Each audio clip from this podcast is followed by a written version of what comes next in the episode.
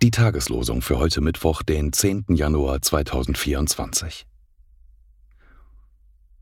Lass ab vom Bösen und tue Gutes, suche Frieden und jage ihm nach. Psalm 34, Vers 15. Lasst uns dem nachstreben, was zum Frieden dient und zur Erbauung untereinander.